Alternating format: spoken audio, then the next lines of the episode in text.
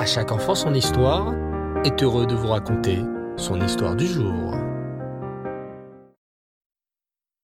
Bonjour les enfants, vous allez bien? Baruch Hashem. Aujourd'hui, je suis très heureux de vous conter l'histoire de la paracha. Comment s'appelle-t-elle déjà? Oui, la parachat Nassau. Répétez après moi les enfants. Nassau. Dans la classe de Moré Yehuda, les élèves attendent avec impatience l'activité avec le Moré. En effet, sur le tableau se trouve accroché l'image d'un chariot et de bœufs qui tirent ces chariots. Le Moré a aussi posé sur son bureau douze plateaux, douze beaux verres en argent et douze petites cuillères en or. Qu'est-ce que c'est, Moré On va faire un sioum? Avec un plateau pour les croissants et les verres pour les boissons? Mais non, mon cher Zalman. Les enfants, aujourd'hui, nous allons faire comme les Nessim dans la paracha. Mais qui sont les Nessim? Les Nessim, ce sont les chefs des tribus.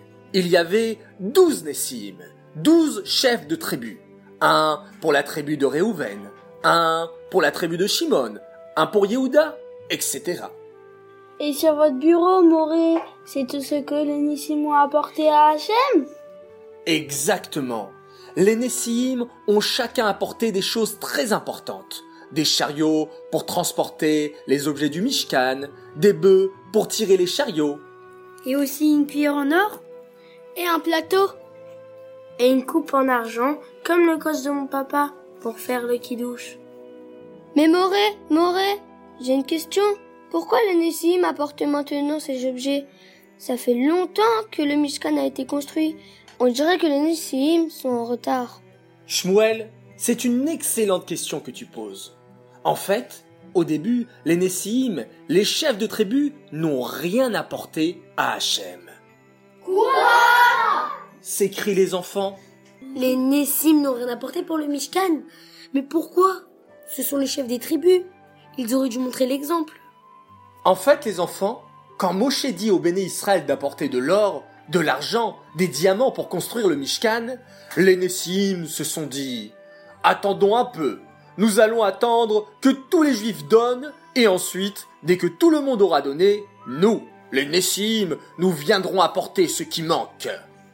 Ah oui Et les béné Israël ont été tellement généreux et gentils qu'ils ont donné, donné, donné, sans arrêter, de l'or, de l'argent, des tissus, des rideaux, des pierres précieuses, de l'huile. Exactement. Et à ce moment, les Nessim sont arrivés devant Moshe Rabbeinu. Moshe Rabbeinu, dis-nous ce qui manque pour le Mishkan. Peut-être manque-t-il de l'argent ou de l'or pour faire la menorah. Ah, hélas non, mes pauvres Nessim, s'exclame Moshe. Vous arrivez bien trop tard. Les béné Israël ont déjà tout apporté. J'ai même dû leur dire d'arrêter de donner, tellement il y en avait trop. Oh non s'écrièrent les Nessim, complètement désespérés. Les Nessim étaient en réalité très tristes de n'avoir rien apporté pour la construction du Mishkan. En fait, on ne doit jamais attendre avant de faire une mitzvah.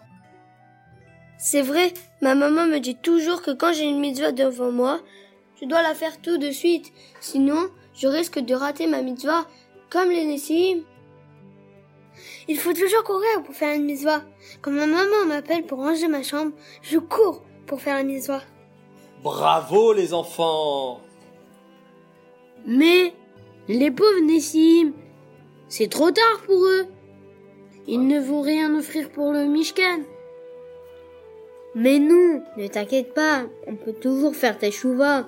La Torah nous apprend que ce n'est jamais trop tard. Exact, Yossi. Hachem a vu que les Nessim avaient de la peine de n'avoir rien offert pour le Mishkan.